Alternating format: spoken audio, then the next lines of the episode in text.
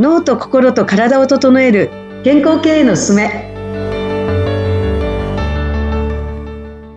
人と組織の整え師鏡てるみです。よろしくお願いします。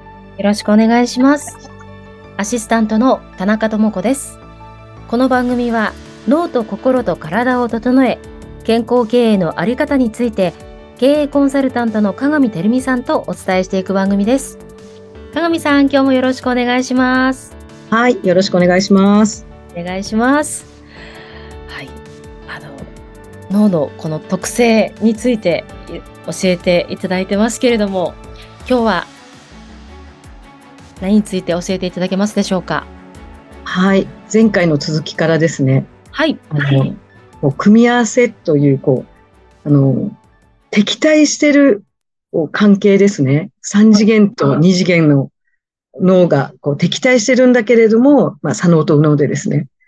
なんと実は、あの、きちっと理解、認識ができれば、あの、すごいこうバディ、あの、補完し合える関係性になれるというお話が、あの、前回したんですけれども、はい。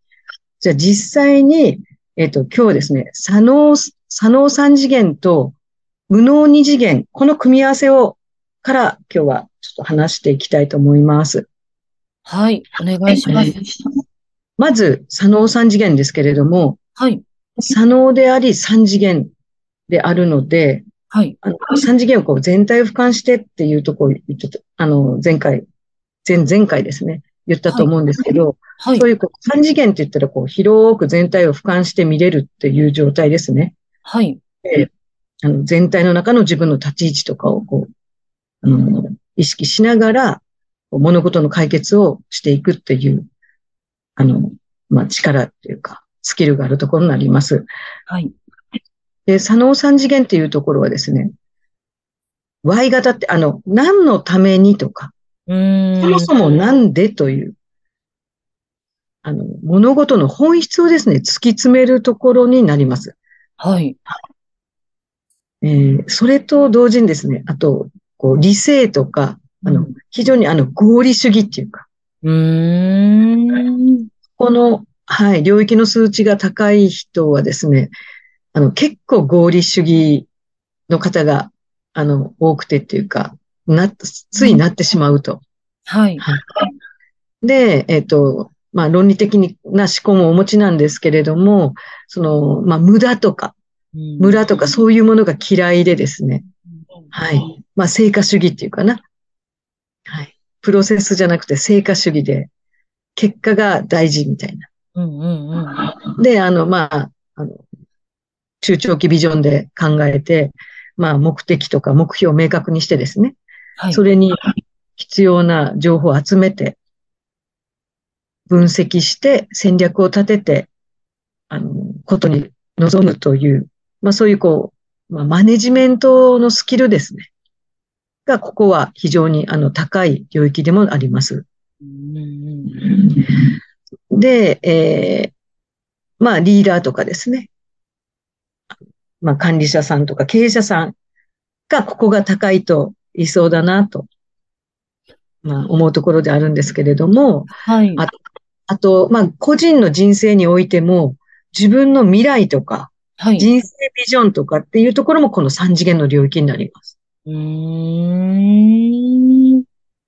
で、ここはですね、ここの領域が高い人っていうのは常にこう自分で、常に自分をバージョンアップしていってる、こう高い、高みを目指して常にこう努力をやってるんですよね。はい。で、それを当たり前と思ってるんですよ。やるのが当たり前みたいな。かっこいい。かっこいいんですよ。かっこいいんですけど、本当にあの、やってらっしゃるんですよね。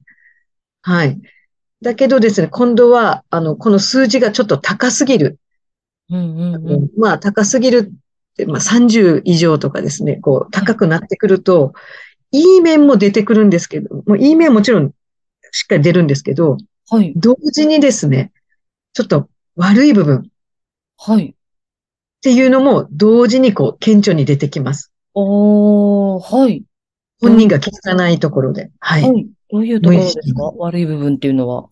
例えばですね、さっき言いました、その、やるのが当たり前なんですよね。こう、自分が高みを目指していくのは。なるほど、はい。頭の回転とかも速いんですよね、この左脳三次元って。うんうん。はい。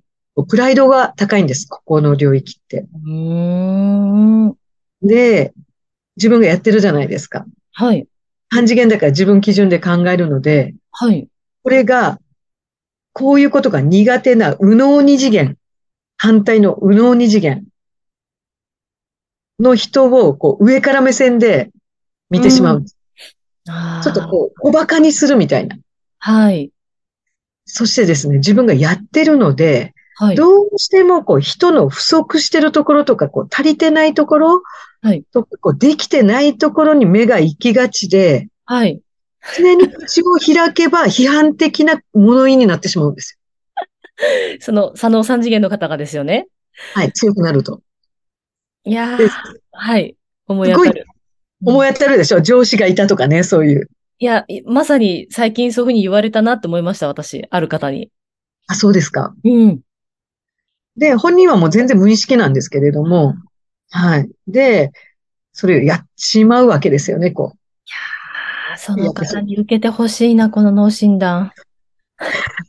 で、その、そうなんですよ。で、もう、相手がこの右脳系の人とかは、もう、はいその、なんかすごいドライに感じるんですよね、こう。うん人間味がないんですよ。もうはい結果重視で、こう、人がどれだけこう、そのプロセス、こう、一生懸命取り組んでるとか一切関係ないんですよ。結果が出なければ、もう全部ダメみたいな。1か0かみたいな。100か0かみたいな。はい。そういう見方でなってしまうので、えっと、これね、もうあの、よくあるあるなんですけど、経はい営者さんが、あの、左脳三次元が非常に高い場合、はい。で、中間管理職とかが、まあ、右脳系の人とか、うん。うん、やめちゃいますね。あの、人が離れていきます。いや、本当に、いや、佐野さん次元伺っていて、あ、すごく素晴らしいなと思ってたんですけれども、はいなんか今みたいなことを伺うと、いや、すごくあり得ることだし、私も最近あった事例、まさに足りないこと？私が、あの、足りないことをすごくズバズバと言われて、全部それがまた合ってるんですよ。でもなんか、ちょっとこちらの気持ちまでは考えてないような気がしたので、おっしゃる通りです。おっしゃる通りなんです。あの、真逆が右脳二次元って言いましたけど、はい右脳二次元っていうところは対人、もう一対一で相手重視の領域なんですよね。うんうん、はい。ことここが苦手なんですよ。そういう、こう、右脳二次元的な考え方が非常に苦手で、はい。一切相手とか人を見てないんですよね。うんうんもう全部自分主義で言ってしまっちゃうんですよね。うん。ん。ないんですよでストレートにズバってこう言うので、はい。もう全然ブラートにも包まずこう、わっと言うので、もう人が離れちゃうんですよね。はあ。いやー、わかります。また言ってることは絶対正しいわけですもんね。正しいですね。はい。もう正しいんです。間違いないです。後を得てるアドバイスなんですけど、それが結構このぐさっときて、そうですね。うん、なるほど。佐野三次元の人だったんだ。そうなんです。だからですね、もう職場でも、やっぱ社長さんとか管理職がここがすんごい高い人はい。のところはかなり離職問題抱えてますね。なるほど。人が離れます。うん。確かに人のと、ころを一切見てないです。その方に言われることがやっぱり辛くてってことですよね。佐野三次元の方に言われるのが。うん。特に右脳二次元は、その人の心を大事にする人なので、はい。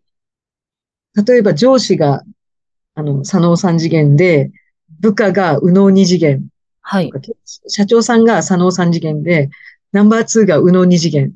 うんで、右脳二次元は、対人、対社長、対上司のためにと思って一生懸命やってるわけですよ。はい。だけど、一切そこが成果が出ないと認めないわけです。もうダメ出しばっかりするわけですよ。はい。あの、数字が高すぎるとですよ。はい。ちょっと30、40とか、もうガーッと高い人は、自分は間違ったことは言ってないんですよね。まあ、正しいんです。正しいけれども、それをこう、あまりにもストレートに、こう、突きつけすぎて、でも口を開けば批判。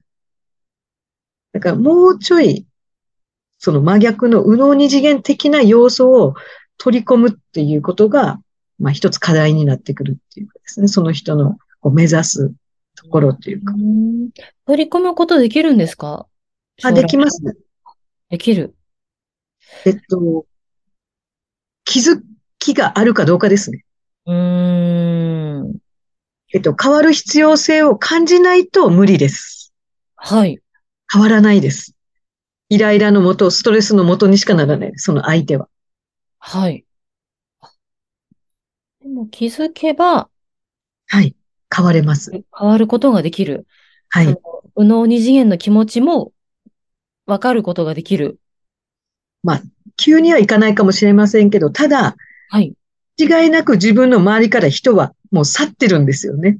もうそういう事実がで、いっぱい出てるので、はい。離職が出たりとか、すごい側近が辞めていくっていうのは割かし、この左脳三次元タイプ。へえ。経営者にやっぱ多いタイプですか？そうですね。まあその側近が辞めるとっていうのはこの、はい、左脳系。はい。特にこの、やっぱりね、やっぱ、小馬鹿にするんですよね。上から目線で、常に。